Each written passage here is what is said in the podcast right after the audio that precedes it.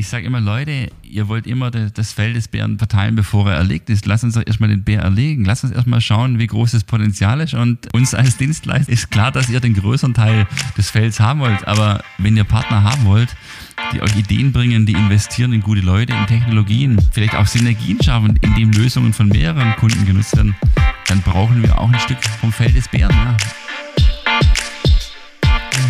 Herzlich willkommen zum BVL Digital Podcast. Ich bin euer Host Boris Felgendreher und der Herr gerade eben, das war Michael Müller, der Gründer und CEO von Müller, die Lila Logistik, einem deutschen mittelständischen Logistikdienstleister im Bereich Kontraktlogistik. Michael Müller ist ein sehr leidenschaftlicher und sympathischer Unternehmer, der großen Wert legt auf die Unternehmenskultur der Lila Logistik. Ich habe Michael am Rande des Forums Automobillogistik in Leipzig getroffen.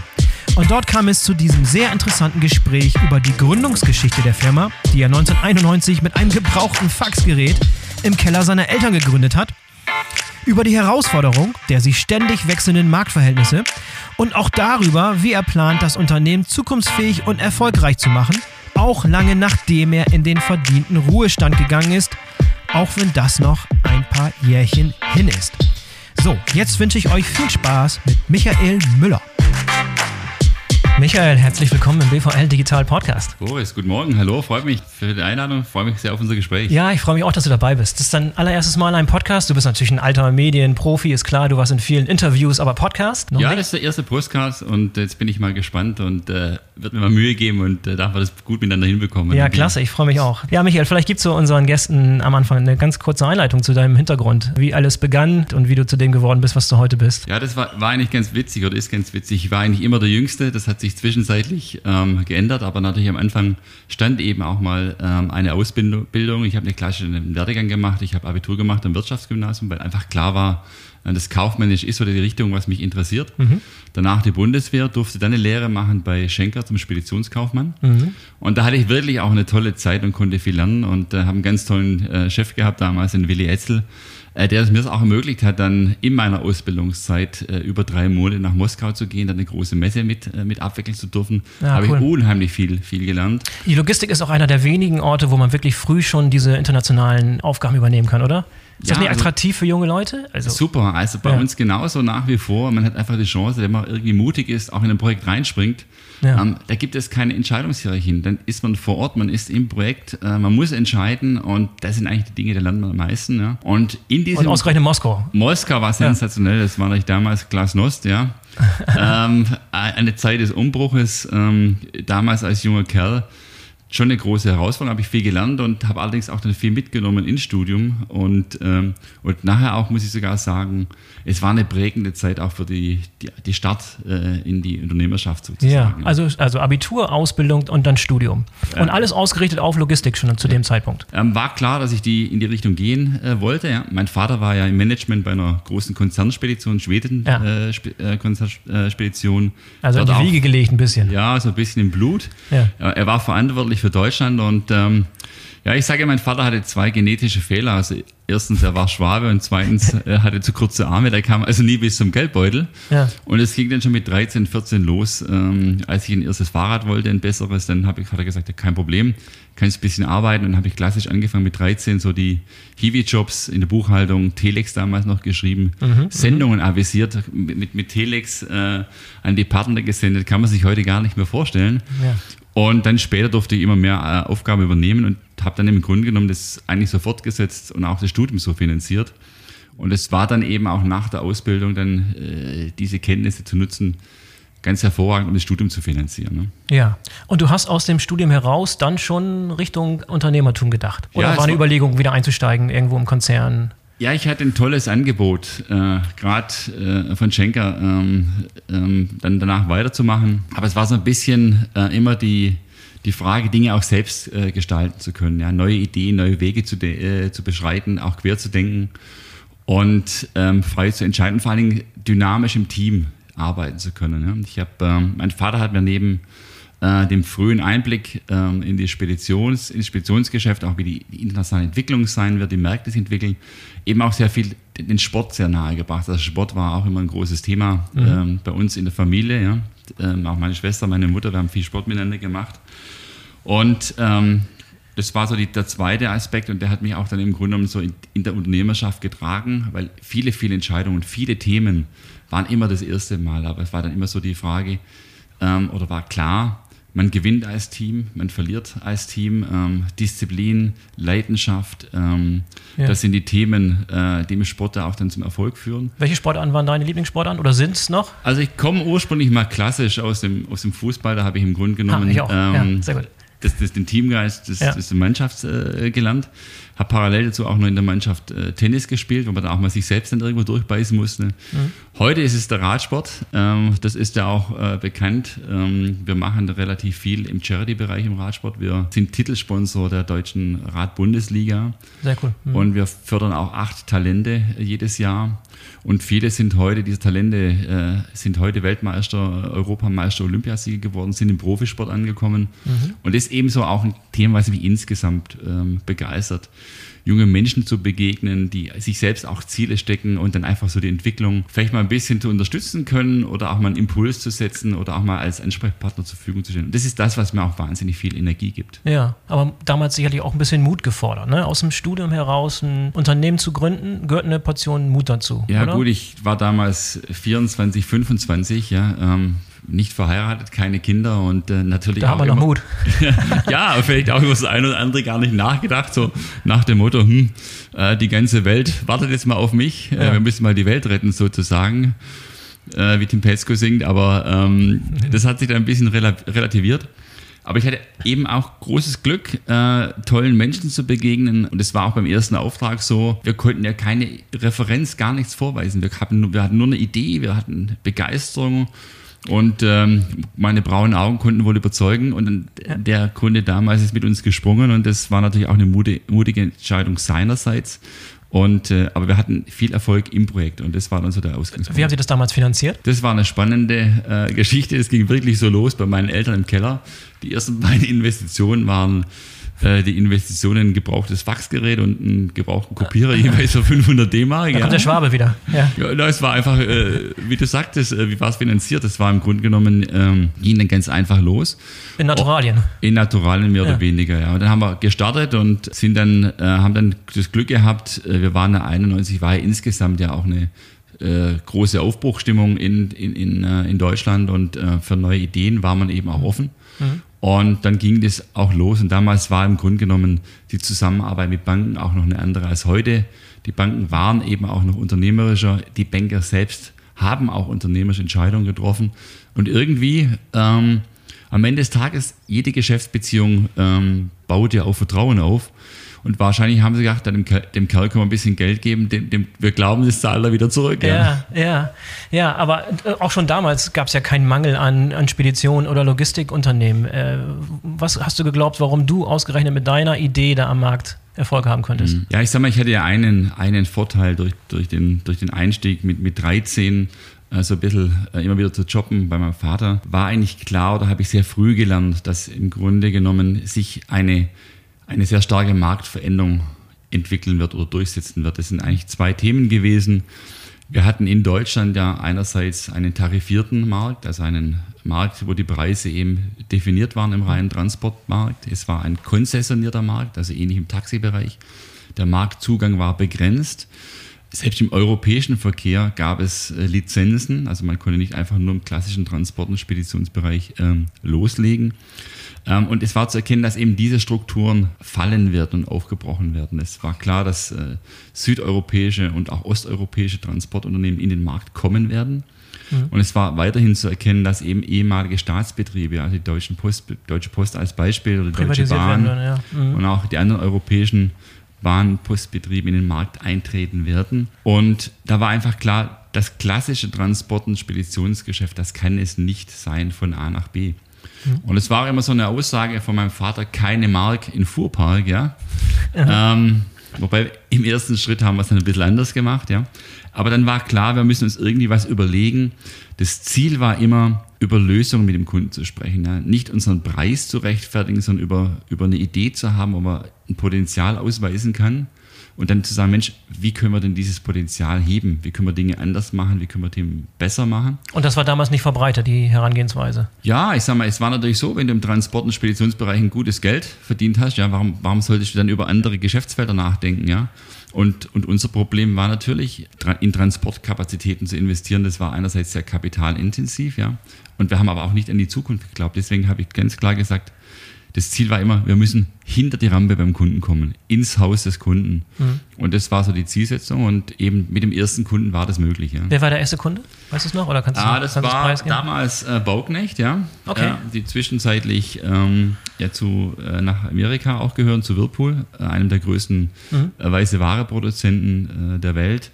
Ähm, und es war dann auch dann äh, so die Chance, dann praktisch innerhalb der Weißwarebranche äh, sich weiterzuentwickeln. Heute zehn Miele, Liebherr, Electrolux, ähm, ähm, Bosch, Siemens, alle zu, ja. zu den Kunden. Mhm. Und das hat sich auch geändert. Das Verrückte war damals, wenn man für einen Kunden gearbeitet hatte, wollte man wollte der Wettbewerb gar nicht, dass man für, für ihn auch arbeitet. Mhm. Heute ist es ganz umgekehrt. Heute muss man eine Branchenreferenz, eine Branchenkompetenz vorweisen. Und so haben sich die Dinge eben dann auch entwickelt.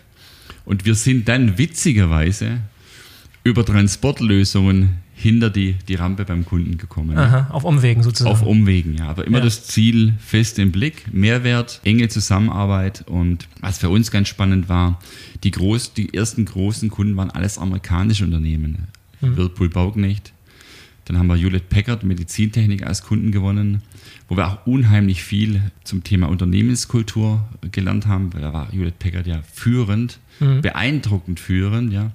Und da gab es eben auch Schlüsselerlebnisse, die dann einfach für mich ganz klar waren, es gibt gewisse Fehler, die darf man als Unternehmer und Unternehmer niemals tun. Und es sind gewisse Kultur- und Kernelemente über Bord zu werfen. Es gibt Dinge, die müssen die muss man immer schützen und das ist bei uns eben zwischenzeitlich die Farbe lila. Ähm, mhm. Da kann man nicht ran, das wäre ein Kulturschock. Ja. und da ging es weiter, es kam der zweite, dritte, vierte amerikanische Kunde hinzu. War das, das, Zufall oder warum, wie erklärst du dir da die, das Interesse auf, auf Seiten amerikanischer Unternehmen? Ja, und zwar, das war dann eigentlich in einer gewissen Weise, gewissen Weise war es Zufall, dass wir immer wieder Kontakt zu amerikanischen Unternehmen bekommen haben, die hier in Europa äh, tätig äh, sind.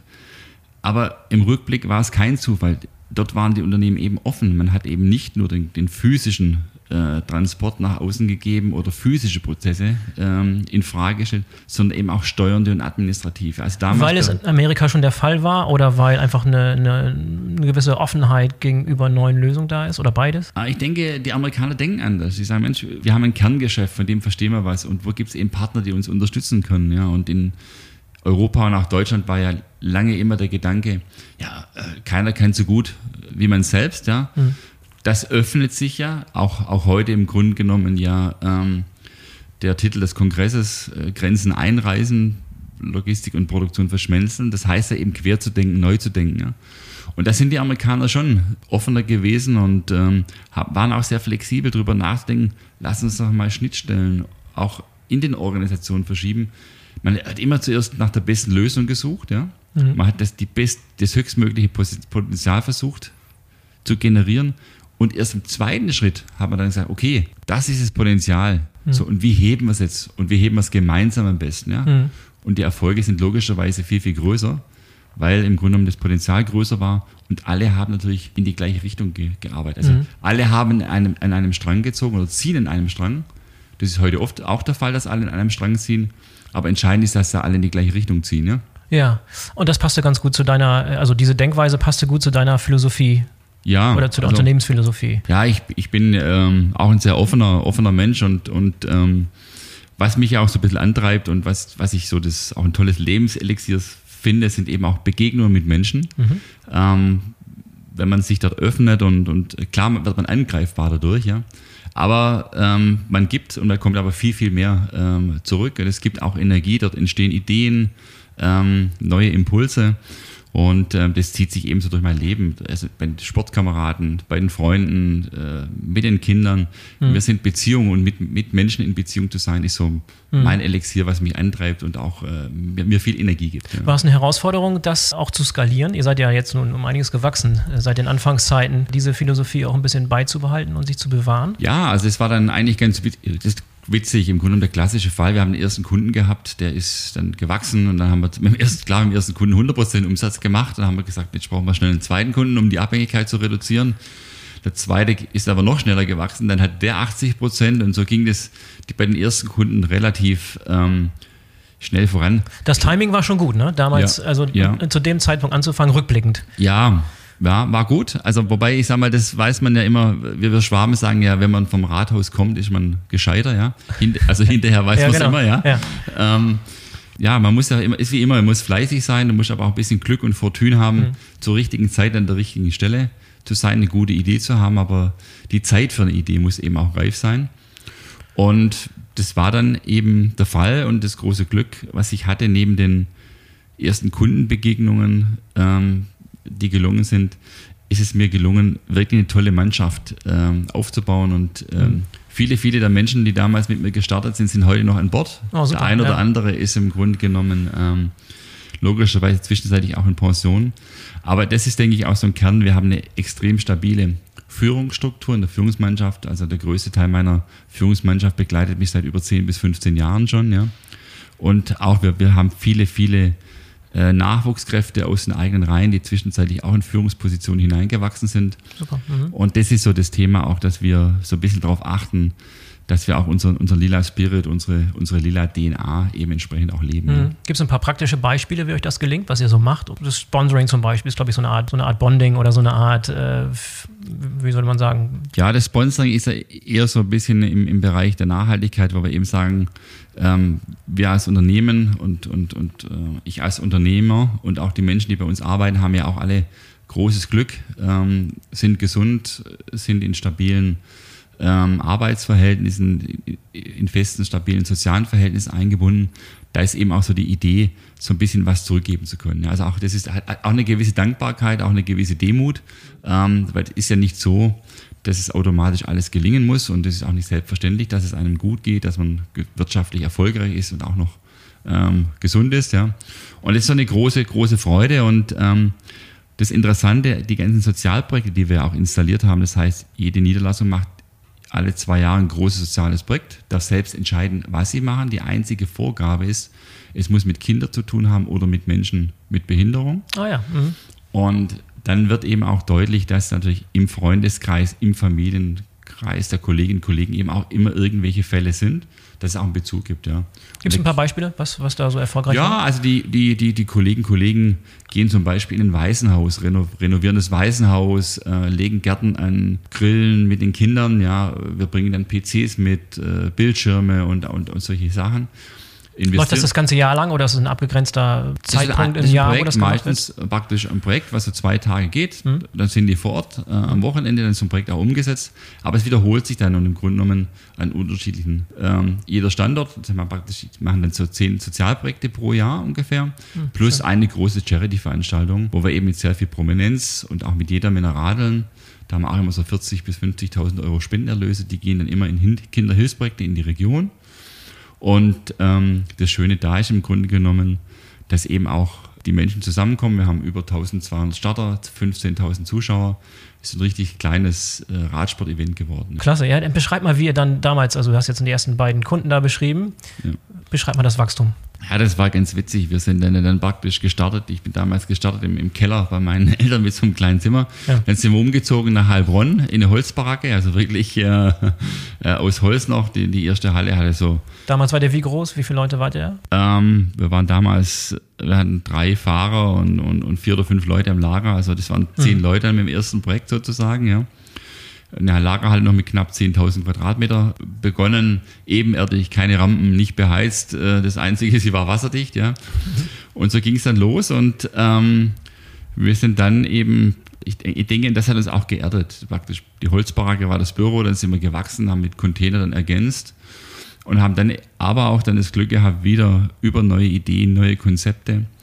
Und ähm, was ein großes Glück natürlich war, wir waren sehr früh für die Medizintechnik tätig. Dort haben wir sehr viel über Prozess- und Qualitäts-Know-how natürlich ähm, gelernt.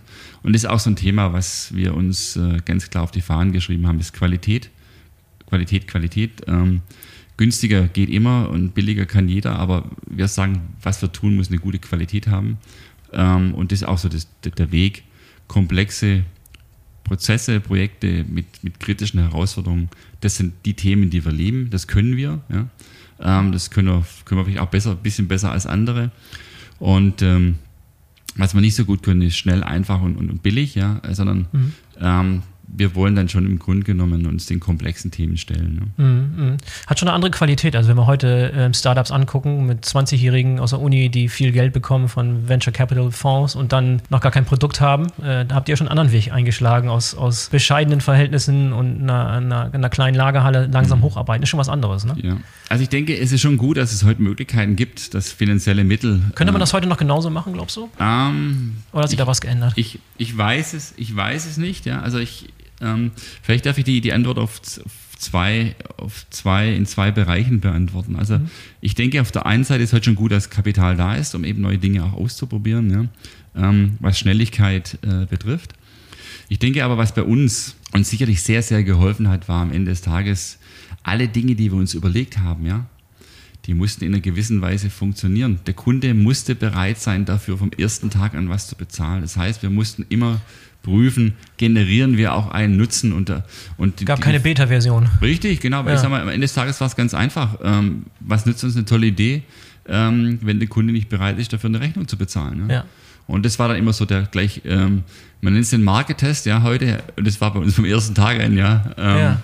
Und da, denke ich, haben wir viel, viel gelernt. Und ihr hat ja von Anfang an recht anspruchsvolle Kunden. Ne? Wenn ihr mit Bauknecht als ersten Kunden, ich glaube, die haben dann auch recht hohe Ansprüche und dann noch die Medizinbranche, Medizingeräte. Dann ja. Kam dann schnell die Auto ja. Automobilindustrie noch hinzu mit Lear. Ja, ähm, mhm. und, ähm, und das war dann auch so, ein, so eine tolle Geschichte im Nachhinein, dass wir durch die verschiedenen Branchen mit unterschiedlichsten Fragestellungen konfrontiert worden sind mhm. und diese Fragestellungen aber dann auch zu unterschiedlichen Kunden wieder mitnehmen konnten und dann Dinge auch aus den unterschiedlichen Branchen mal transportieren konnten und mal in anderen Bereichen diskutieren. Und da haben wir vice versa unheimlich viel gelernt. Und was wir sehr früh gemacht haben, wir haben auch Kunden zusammengebracht, also Kunden aus unterschiedlichen Branchen, ja, aus dem Sanitärbereich, mit der Automobilindustrie, mit der Elektronikindustrie, ja. Was heißt zusammengebracht in dem Moment? Wir haben praktisch Konkret? Kundentage veranstaltet, wir haben, haben wir, ja. äh, die, die, die Herausforderungen diskutiert, über neue Ansätze uns mal Gedanken gemacht, ja sind nicht immer direkt Lösungen entstanden, aber man einfach auch Impulse, äh, oftmals auch bilaterale Beziehungen. Und eine ganz, ganz interessante Geschichte war dann ja, wir haben ja dann ja 1996 den Europäischen Transportpreis gewonnen für ein Logistikkonzept, wo wir die Inbound-Güterströme von Bauknecht Whirlpool für die Produktion mit den Distributionsgüterströmen der Firma Friedrich Grohe verknüpft haben, eine einheitliche Transportverpackung ähm, angewendet haben. Und das ist eben aus einem bilateralen Gespräch entstanden. Ja, cooles ja. Beispiel, ja. Und es war, ja, das war im Grunde genommen die, die bekannte äh, Suche nach der Stecknadel im Heuhaufen. Aber mein Großvater sagte immer, man muss mit den Leuten sprechen. Man wird nicht dümmer. Ja. Und, und das war dann eben auch so ein Output, wie man heute modern sagen würde, und haben dann konkret dann im Grunde um die Dinge gestartet, ja. Mit anderen Worten, das, das Motto dieses Forum Automobillogistics, Grenzen einreißen, hast du in den 90er Jahren schon gelebt, sozusagen. Ja, wir mussten ja mit irgendeiner neuen Idee kommen. Ja. Wenn, wir, wenn wir im Grunde genommen äh, das gleiche Lied auf einer anderen Gladiatur gespielt hätten, ja, ja ähm, schon klar. Ja. hätte jeder gesagt, das habe ich schon mal gehört. Äh, bisschen ja. besser oder ein bisschen schlechter interpretiert. Also wir mussten ja was Neues bringen. Ne? Und dann sind auch so Dinge passiert, ja. Dann haben wir den ersten Transport über die Alpen durchgeführt, ja und äh, in diesem ganzen Konzept und äh, ja, der ging natürlich gleich in die Hose.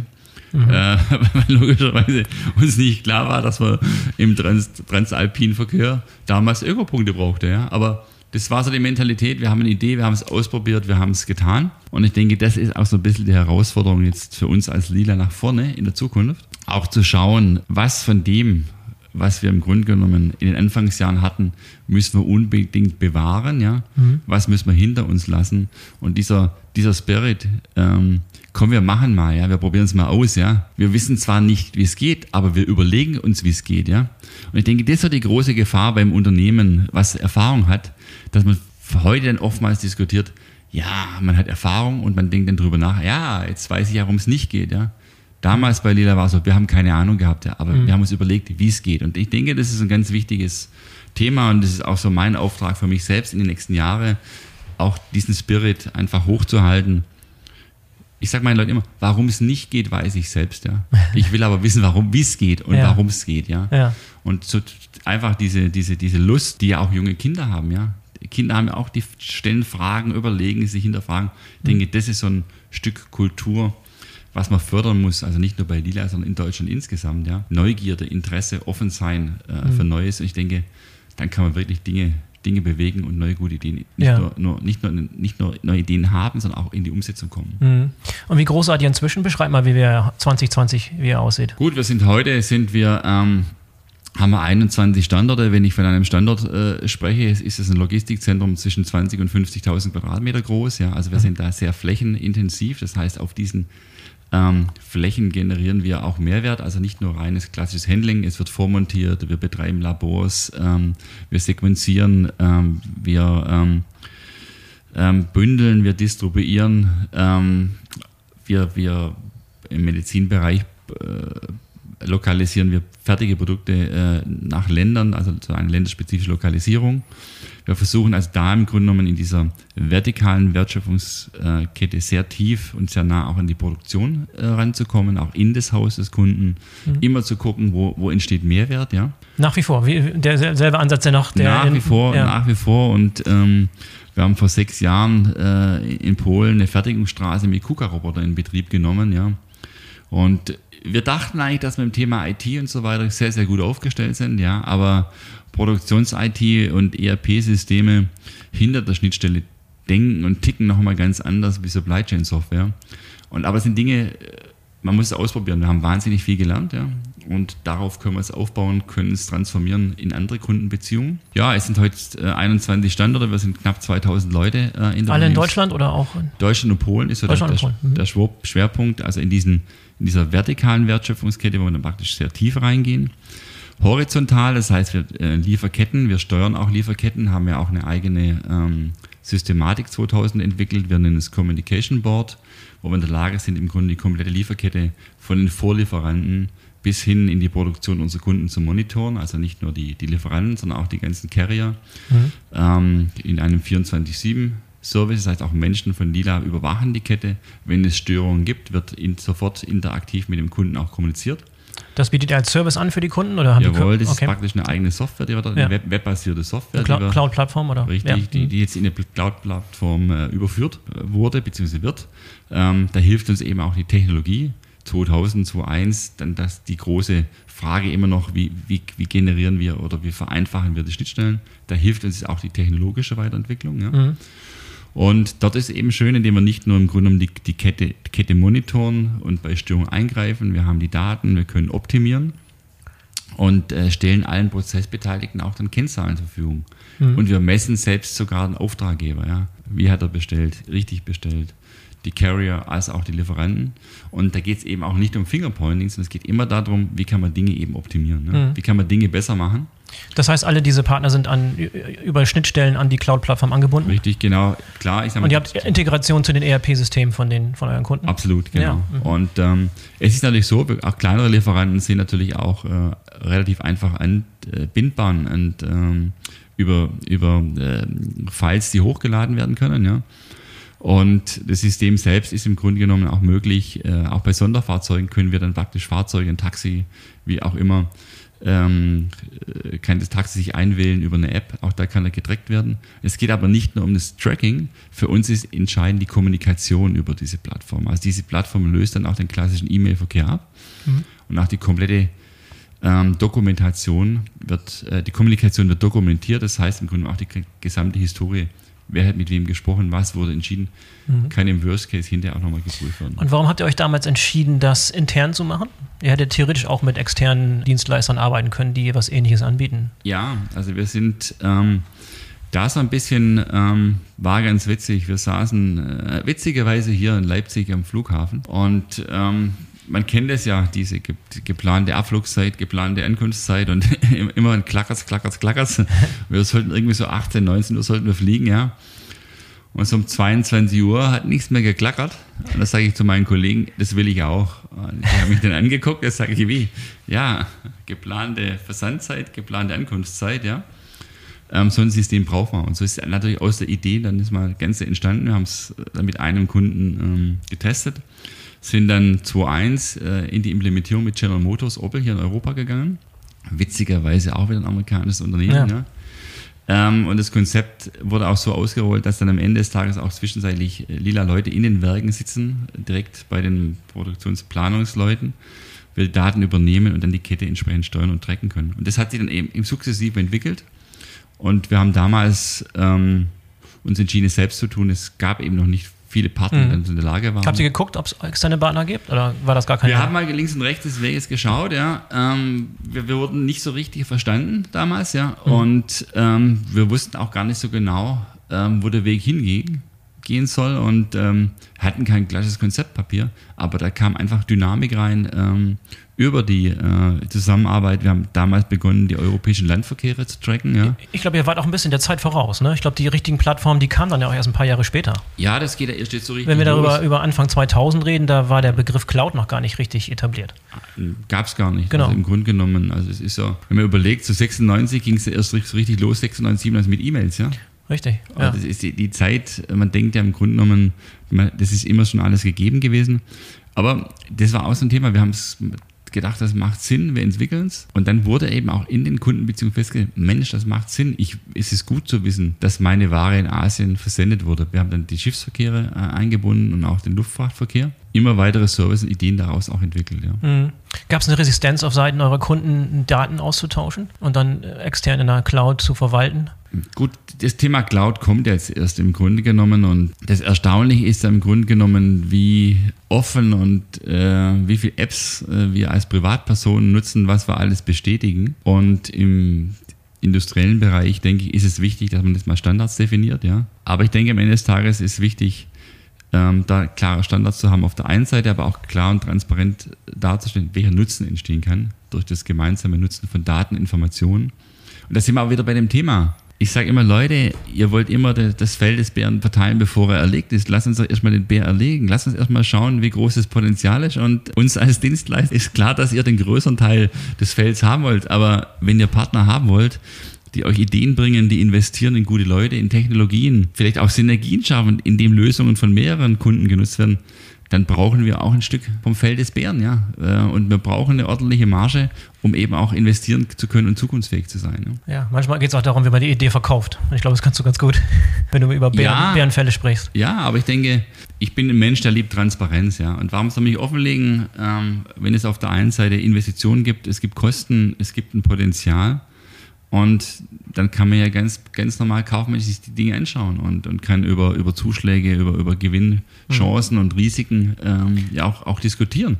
Gibt es Beispiele von Kunden, die diese Philosophie nicht geteilt haben und mit denen ihr danach nicht mehr zusammengearbeitet habt? Wo ihr gemerkt habt, das passt von der, von der Herangehensweise, von der Denkweise, von der Philosophie nicht? Ja, ich denke im Grunde genommen, ähm, die Kunden, mit denen wir heute zusammenarbeiten, ähm, die sind sehr offen für eine Nutzendiskussion. Ähm, es ist klar, dass man die Potenziale, die wir zukünftig heben müssen, ja, ähm, nicht mehr in klassischen Vorgehensmethoden äh, äh erzielt werden können, indem ich eine Ausschreibung mal äh, ähm, in den Markt baller, ja, und dann erwarte ich, dass im Grunde genommen bei 120 Excel-Kästchen ausgefüllt werden, wenn wir über Zentimeter und Millimeter und Sekunden diskutieren, ja ist in Ordnung, das, das kann man tun. Aber zunächst mal muss man ganz klar wissen, ich brauche ein gutes Konzept und es geht darum, um das Konzept zu entwickeln. Ja. Und das gilt es zu bewerten, welche Chancen, welche Risiken bietet es. Ja. Selbstverständlich, wie viel äh, Potenzial und auch wie viel Kostenoptimierung kann dadurch erzielt werden. Aber gute Supply Chain Lösungen heute können das Geschäftsmodell des Kunden unterstützen oder sich sogar im Grunde genommen einen Wettbewerbsvorteil gegenüber anderen Wettbewerbern ähm, erzielen. Und ähm, wir haben Projekte, da sind wir, haben wir beim Kunden Durchlaufzeiten von 21 Tage auf drei Tage reduziert, ja. Und damit kann der Vertrieb natürlich ganz, ganz anders arbeiten äh, und hat eine ganz andere Lieferperformance. Und dann wird eben nicht mehr über den letzten Euro diskutiert, was das Kundenprodukt kostet, sondern ja, ich kann halt in drei Tagen liefern, mhm. der Wettbewerb nicht. Ja, und eure Geschäftsfelder, ich mal so grob, grob, aufgeteilt, ist noch Beratung und Umsetzung, ne? So Jawohl, grob, grob also aufgeteilt. Ganz klassisch ähm, Beratung, ähm, also Consulting und wir nennen es lila, lila, Consulting und Lila Operating. Logischerweise, damit erklärt sich auch die, die Farbe äh, Lila. Blau ist ja eher so eine kühle Farbe, eine rationale, die Farbe des Verstandes, des Denkens, Konzeptionieren, Überlegen, des Entwickelns, so ein bisschen Engineering auch und ähm, Rot eher so die Begeisterung, die Tun, das, Hand, das Handeln, das Machen, das Herz, die Emotion. Und das ist eben auch genau das Geschäftsmodell. Wir verbinden diese beiden Elemente, indem wir eben mhm. konzeptionieren, entwickeln. Ähm, der Kunde die Sicherheit hat, dass solche Konzepte in der Praxis auch funktionieren. Und wenn der Kunde es eben wünscht, ja, dass wir auch die Umsetzung übernehmen, dann tun wir das sehr, sehr gerne. Mhm. Und die Konzepte müssen ja funktionieren, weil am Ende des Tages müssen wir hinterher dafür ja auch antreten. Du hast vorhin schon die Entwicklung des Unternehmens ein bisschen dargestellt. Lass uns mal über die Entwicklung der Märkte äh, sprechen in den vergangenen Jahren. Wie haben sich die Märkte geändert und wie haben sich die, die Anforderungen deiner Kunden geändert? Ja, das ist, ist eine ganz, ganz, ganz spannende und auch interessante Frage, die uns, uns auch sehr umtreibt. Als wir, als wir gestartet sind, ähm, waren viele unserer Unternehmen natürlich globale Kunden, globale äh, Unternehmen, aber die auch sehr stark nach wie vor auf Europa spezialisiert waren. Sei es Beschaffungsmärkte, sei es Absatzmärkte, ja.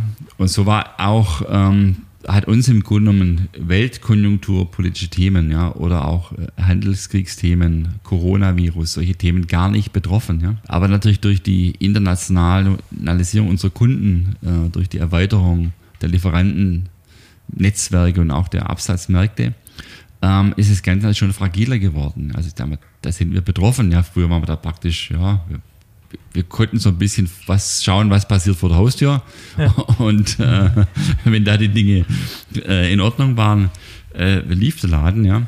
Aber heute sind die Dinge natürlich schon vernetzter, komplexer und durch die zunehmende Arbeitsteilung natürlich ähm, müssen wir da auch noch ein bisschen weiter als nur links und rechts über den Tellerrand hinausschauen. Aber nichtsdestotrotz, unser erster Aufsichtsratsvorsitzender Wolfgang Monning, der ja viele Jahre auch Schenker geleitet hat, da sagt Herr Müller, kommen Sie nicht mit, mit der Konjunktur, äh, äh, da muss der Vertrieb einfach schneller laufen und äh, da der Vertrieb bei mir in der Verantwortung liegt, äh, ja, muss sich ein bisschen schneller laufen, um konjunkturelle Themen auszugleichen. Und so ist die gleiche Botschaft heute noch. Wir müssen einfach gucken, dass wir vorne natürlich die richtigen Aufträge äh, mit den richtigen Kunden generieren und dann denke ich, können wir da schon auch weiterhin ganz gut in die Zukunft blicken.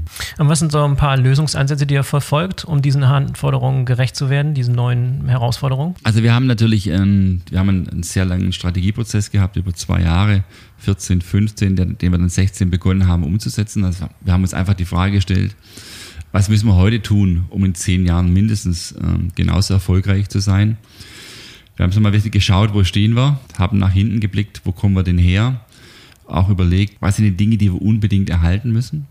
Mhm. Auch dann natürlich überlegt, hm, gibt es liebgewonnene Dinge, die wir auch hinter uns lassen müssen. Mhm. Und dann natürlich die große Frage, ähm, wohin geht die Reise? Ja? Also was ist die Zukunft äh, von Lila? Und ähm, wir haben dann natürlich mal so ein bisschen geschaut, was passiert auf der Kundenseite, wie verändern sich die Märkte, ähm, was passiert denn auf der Dienstleistungsseite, welche Services sind vielleicht in Zukunft interessant und natürlich auch, was macht der Wettbewerb. Und wir haben aber dann äh, am Schluss ein, für uns ein tolles Ergebnis gehabt, dass wir gesagt haben, wir bleiben lila, also klassisch im Grunde genommen. Wir müssen Lösungen entwickeln, konzeptionieren, wir müssen Fragestellungen des Kunden in Lösungen übersetzen können, ja, ihm helfen können, seine Ziele zu erreichen und das Ganze dann auch idealerweise auch dann umsetzen zu können. Und damit ist eben so die Frage beantwortet, ja, wollen wir bleiben, diese Komponente, wir entwickeln, wir beraten, wir konzeptionieren, bieten auch die Umsetzung an, weil wir glauben, das hat eine sehr, sehr hohe Glaubwürdigkeit. Ja. Weil es am Ende des Tages auch wichtig ist, ein gutes Konzept nützt nichts. Es muss, die Potenziale müssen gehoben werden. Ja. Am Ende des Tages geht es, ob man so will oder nicht, es geht um Euros, man muss Wettbewerbsfähigkeit äh, generieren und, und auch erhalten. Allerdings, ähm, und es zeigt jetzt auch so ein bisschen die Entwicklung, es muss, ist nicht mehr nur ganz rein die Logistik, sondern es geht eben auch links und rechts des Weges und deswegen rücken wir stärker äh, in steuernde administrative Funktionen, unterstützt eben durch neue Digitalisierungstechniken hinein. Auf der anderen Seite gehen wir aber auch stärker Richtung Produktion, Vormontagen, Qualitätskontrollen. Ähm, immer mit dem Ziel natürlich Lösungen, Konzepte zu entwickeln, die Mehrwert generieren. Ne? Mhm. Das ist so die, die Zielsetzung nach vorne. Und ähm, das Thema IT ist ein großes Thema, was bei uns auch natürlich eine große Rolle spielt. Habt ihr immer noch die Tendenz, ähm, viel IT selber zu machen oder hat sich Nein, das, das hat sich, geändert? Äh, das hat sich äh, total gewandelt. Ja. Also was wir heute ganz klar definiert haben, wir müssen die Kompetenz im Unternehmen haben, zu wissen, wohin geht die, geht die Reise, wohin wollen wir als Unternehmen, wo kann IT und Technologie entsprechend unterstützen, welche Anbieter gibt es, die uns eben ähm, damit unterstützen können, weil auch da wollen wir eben auch von Skaleneffekten äh, profitieren. Und wichtig, dass man da auch technologisch auf der, auf der Höhe der Zeitpunkt bleibt. Es gibt aber auch so ein, so ein paar Themen, die machen wir selbst. Wir haben einen eigenen Spin-off gegründet, wo wir eben auch dann ähm, zwischenzeitlich auch eigene Apps entwickeln, immer sehr nah äh, für eine Prozessoptimierung bei uns. Ähm, oder eben auch im Grunde um da einen speziellen Service für den Kunden äh, zu generieren. Äh, das ist aber eher mehr so Richtung Frontend.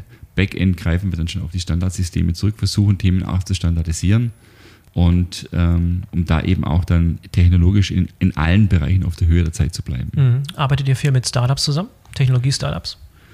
Ähm, das ist ein spannendes Thema. Also wir tauschen, wir tauschen uns aus, ja. Aber es ist für uns natürlich immer ganz wichtig, dass das mit, die, die Ideen müssen schon einen gewissen Reifegrad haben. Ja. Also mhm. das heißt, man muss praktisch spätestens übermorgen mit so einem Ansatz zum Kunden gehen und es muss in irgendeiner Form immer auf das Konto einzahlen. Es unterstützt unser eigenes Geschäftsmodell, mhm. unsere eigene Strategie. Mhm. Da muss man eben auch aufpassen, da gibt es tolle Ideen, ja. Ähm, ich bin immer offen für Neues, bin auch begeisterungsfähig, aber muss auch aufpassen, dass die Begeisterungsfähigkeit dann nicht zu weit vom eigenen Pfad dann abweicht. Es muss immer so ein bisschen einzahlen.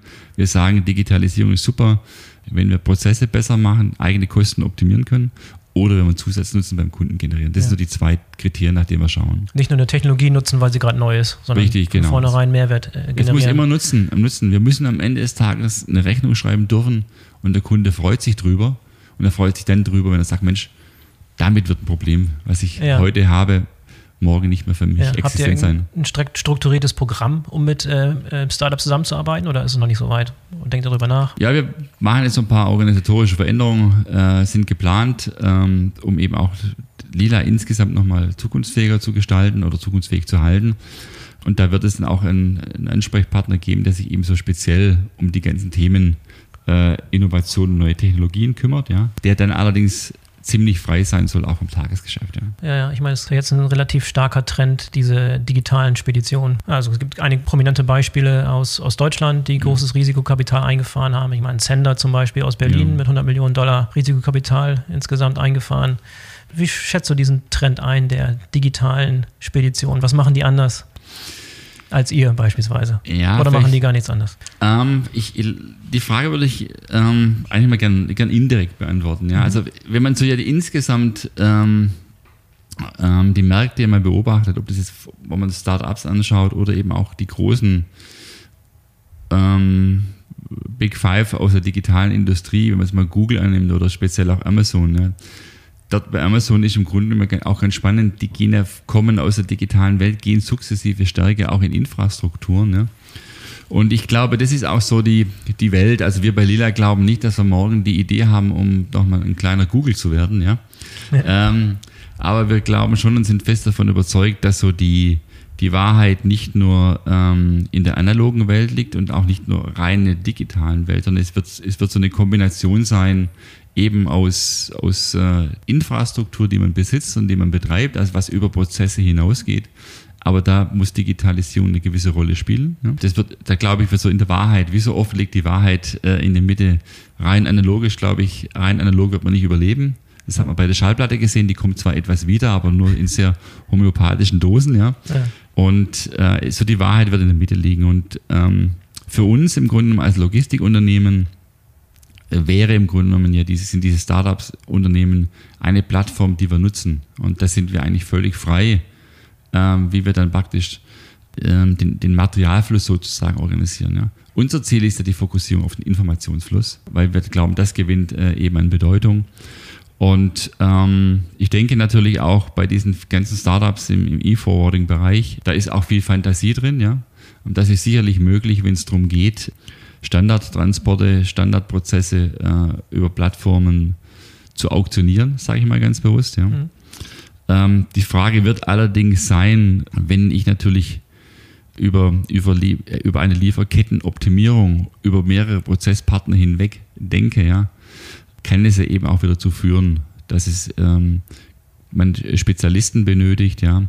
Und wir selbst glauben ja auch im Grunde, dass nicht nur Lieferketten optimiert werden, sondern die, die Lieferketten zu Netzwerken zusammenwachsen werden. Und dann ist eben die Frage, wo gibt es Standardthemen, wo geht es um, um, um eine reine Transportleistung, die standardisiert ist. Da werden diese Unternehmen sicherlich ihre Existenzberechtigung haben. Ähm, Aber auf der anderen Seite, wenn es in einen gewissen Spezialisierungsgrad hineingeht, ähm, braucht man eben auch schon wieder fachspezifisches Know-how. Und, ähm, und die Frage am Ende des Tages ist ja, geht, geht wirklich alles ohne Infrastruktur? Ja? Und kann man wirklich nur als reiner Broker äh, Dinge ähm, handeln? Und ich denke, auch da muss man schauen, wie sich Dinge äh, entwickeln. Ich bin ein bisschen erstaunt, ja, wie viel, wie viel Geld, wie viel Kapital für diese Firmen zur Verfügung gestellt wird, weil die Idee im Grunde genommen nichts Neues ist. Es gibt im Grunde genommen eben ähm, viele dieser Anbieter gab es ja schon vor 20 Jahren, logischerweise auf anderen technologischen Plattformen, ja. Aber die Geschäftsmodelle selbst unterscheiden sich nicht. Ja. Ich mhm. denke, jetzt geht es darum, wer setzt sich dort schnell durch, wer, wer generiert einen Standard. Aber spannend äh, mal abzuwarten. Ich denke, die Investoren die glauben an Skaleneffekte und das muss man einmal schauen, sind die so realisierbar. Ja, noch keine akute Bedrohung für euch, glaubst du? Nachdem wir im klassischen Transport- und Speditionsbereich nicht tätig sind, ja, sondern wir rein in der Kontraktlogistik und im Consulting, ähm, sehen wir das im Grunde genommen nicht als, als Bedrohung. Das ist für uns eben ähm, ein weiteres Instrument, ähm, was im Grunde genommen im, in dem Orchester, wenn wir ein, ein Logistikkonzert spielen wollen, brauchen wir mehrere Mitspieler. Dann gibt es eben nochmal ein neues Instrument, äh, was dann im Grunde genommen äh, zum Orchester hinzustoßen kann. Ne? Ja, ja. Du hast eben äh, von Wachstum gesprochen und Skalierbarkeit. Ja. Äh, was habt ihr für Wachstumsziele oder geht es gar nicht so sehr um Wachstum in den kommenden Jahren? Ich sage mal, im Grunde in der, in der, heutigen Zeit wird ja oft darüber gesprochen, dass man versuchen sollte, mit auch mit Nullwachstum äh, klarzukommen. Äh, ich hab, da habe ich noch nicht das Rezept dafür gefunden. Ja. Äh, ich denke, ein gewisses Wachstum ist notwendig. Das haben wir uns auch äh, als Ziel gesetzt. Ähm, wie angedeutet, wir haben ja die Strukturen auch vorbereitet, äh, weiter wachsen zu können. Für uns ist aber jetzt auch wichtig, im Grunde genommen natürlich äh, in die richtigen Geschäftsbereiche hineinzuwachsen. Also ist auch viel, hat sich auch viel verändert als wir ähm, äh, gestartet sind, 91 in den ersten Jahren, da war es einfach wichtig, äh, man musste, ich sage mal auch schwäbisch gesagt, einen eigenen, einen eigenen Laden, das eigene Unternehmen musste zukunftsfähig sein. Ja. Äh, heute muss man aber nicht nur nach sich selbst schauen, sondern äh, auch nach den Kunden und den Branchen, in denen man tätig ist. Ja. Und auch dort im Grunde überlegen, wohin geht die Reise. Also die, ähm, wir sprechen heute von, von, von Unsicherheit. Ich denke, ich weiß gar nicht, ob es so viel Unsicherheit ist. Es sind einfach mehrere Parameter geworden, äh, die man, die man äh, bisschen durch, komplexer das Ganze. Ja, komplexer durchdenken ja. muss. Aber ich denke, das gibt eben auch, auch Chancen und ähm, wenn man dort im Grunde als Unternehmen und das ist ja die Zielsetzung, ich sagte es vorher schon mal, äh, unseren, unseren Spirit von früher einfach erhalten, dass wir einfach so nicht immer, immer flexibel so das kleine Schnellboot sind, denn dann kann man auch mal schneller reagieren, wenn ein Tanker kommt oder eine, eine Eisscholle. Ähm, und das ist so die, dieses Grundprinzip, also dieses, diese Schnelligkeit, auch mal was riskieren, mutig sein für neue Dinge, ähm, aber auch sagen, Menschen funktioniert nicht, dann wieder über Bord werfen. Aber das muss dann immer so in die Gesamtstrategie hineinpassen. Das ist so die Zielsetzung, die wir bei Lila haben. Mhm. Und Michael, wenn du jetzt äh, irgendwann in 10, 20, 25 Jahren, keine Ahnung, äh, deinen Schlüssel abgibst sozusagen an den Nachfolger, was, was willst du dann erreicht haben, wenn du zurückblickst? Was mhm. willst du, dass deine also wir haben ja dein Vermächtnis ist? Genau, ich habe ja die ähm, vorher über den Strategieprozess begonnen, äh, den wir mit der Umsetzung 2016 äh, gestartet haben. Ähm, also die Schlüsselübergabe beginnt bereits, da sind wir mittendrin. Das heißt, äh, wir gehen davon aus, es wird ein zehnjähriger Prozess. Äh, mhm. Vier Jahre der Reise ähm, sind, sind äh, gemacht.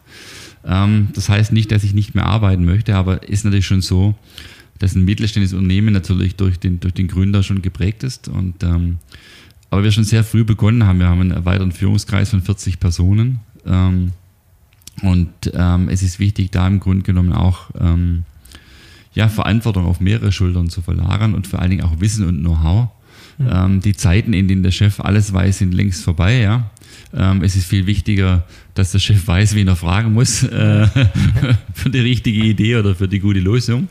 Und ich denke, da sind wir auf einem ganz, ganz guten Pfad. Und ähm, ja, das ist eine Reise, die haben wir begonnen. Ähm, wir haben jetzt auch angekündigt, dass wir die AG in, äh, wandeln werden in eine SE. Das ist also Teil dieser, dieser, dieser Strategie, wenn wir da eben auch dann nochmal andere äh, Steuerungsmöglichkeiten haben für die Zukunft. Und da im Grunde genommen sind die Organe in der Lage, noch enger zusammenzuarbeiten okay. ähm, als bei, bei dem klassischen äh, Dualistensystem äh, der AG in Deutschland.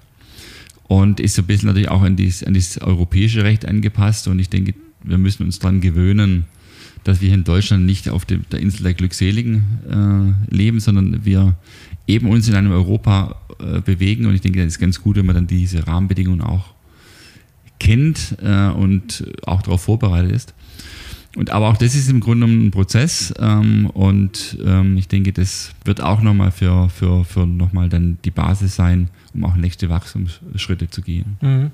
Also die Weichen für die Schlüsselübergabe sind, sind gestellt. Ja, also das ist, das ist ein Prozess. Ähm, und du hast vorher gefragt, was, was würde ich mir wünschen? Ja. ja? Und ähm, was ich mir wünschen würde, ist im Grunde genommen, und ich denke, das, das leben auch schon ganz gut, dass, dass, die, dass bei Lila, wir sagen, ähm, so ein bisschen dieser Lila Spirit, wir haben uns ja im Rahmen des Strategieprozesses auch eine Verfassung gegeben mit fünf Paragraphen, was sicherlich ungewöhnlich ist. Ja? Ist wesentlich mehr als ein, ein, Leitbild. Es hat eher so fast so einen, äh, den, den, Grundgedanken eines Grundgesetzes, ja, wo auch dann nicht konkrete Vorgaben gemacht werden, sondern Rahmenbedingungen. Mhm. Wir sprechen auch nicht über Nachhaltigkeit, sondern wir sprechen darüber, dass wir als Unternehmen eine soziale und gesellschaftliche Verantwortung haben. Mhm. Und die kann in zehn Jahren anders aussehen als heute. Und das weiß ich aber nicht, ja. Aber mhm. da müssen sich eben dann die Leute, die Verantwortung tragen, in zehn Jahren Gedanken machen. Und das ist so ein Leit, äh, das ist praktisch dann dieses, diese Verfassung gibt Orientierung. Und äh, wenn wir eben diesen, diesen Spirit beibehalten, also sagen, jawohl, Lila steht eben für Offenheit, für Kommunikation, äh, für, für Innovation, ist bereit, ähm, neue Wege zu gehen. Ähm, es ist völlig egal, wer eine Idee hat, aber wir, wir gehen für die beste Lösung, ja, auch im Interesse des Kunden. Ja. Ähm, wir pflegen und hegen unsere Kultur, wir sind offen für die Menschen. Zwischenzeitlich arbeiten Menschen aus 44 Nationen bei Lila, ja. Und ähm, das sind Dinge, wo wir einfach sagen, ja, das wollen wir erhalten und ähm, dass wir im Grunde mal ganz klar sagen, wir gewinnen als Team, wir verlieren als Team und wir gehen für die beste Lösung. Ähm, und das im Grunde eben so weiterzugeben und ähm, das denke ich, das wäre so ein, so, ein, so ein Traum von mir, ja. Zu sagen, okay, man hat da was aufgebaut und das, das geht aber weiter, die Reise endet dann nicht äh, oder ist personenunabhängig sozusagen. Ja, da kann man dir nur viel Erfolg wünschen, dir und deinem Team. Danke, das können wir gebrauchen. Ich sage mal, das ist auch dann natürlich äh, bisschen, bis, bisschen Rückenwind, bisschen Fortune braucht man. Ja, ich denke, äh, aber ich glaube, wir haben ein sehr gutes Team. Ähm, was bei uns auch wichtig ist, wir ähm, haben auch Spaß miteinander. Ja, das ist, vergessen die meisten Leute. Ja, mhm. man verbringt ja viel, viel Zeit mit den Kolleginnen und Kolleginnen. Ja, und deswegen schauen wir auch, dass wir Spaß miteinander haben, dass wir ein Team haben, wo wir uns gegenseitig auch Energie geben und nicht Energie ziehen. Und am Ende des Tages, wir müssen für die beste Lösung gehen, wir müssen es für den Kunden einsetzen. Und dann denke ich, ähm, ist wie im Sport, man, man verliert mal auch, man kriegt mal unglücklich hinten nochmal in den 90 Sekunden fängt man nochmal eine Kiste ein, aber ähm, es geht auch um, um langfristige Themen. Ne? Ja, tolles Schlusswort. Michael, vielen, vielen Dank für das Gespräch. Mir hat es sehr gefallen. Ich hoffe, unseren Zuschauern auch. Vielleicht bist du nochmal dabei, irgendwann im zweiten, zweiten Folge von unserem Podcast. Gerne, also Boris, vielen Dank auch an dich. Hat mir wahnsinnig Spaß gemacht und äh, gerne jederzeit und auch unter dieses Team. Super. Euch auch weiterhin viel Erfolg. Danke dir. Bis dann. So, das war die BVL Digital Podcast Episode mit Michael Müller von Müller, die Lila Logistik. Wenn es euch gefallen hat, dann würde ich mich freuen, wenn ihr den BVL Digital Podcast abonniert. Dann verpasst ihr auch keine der kommenden Folgen. Ich kann euch versprechen, dass wir noch eine lange Liste mit sehr interessanten Gästen für euch beraten haben. Bis zum nächsten Mal, euer Boris Felgendreher.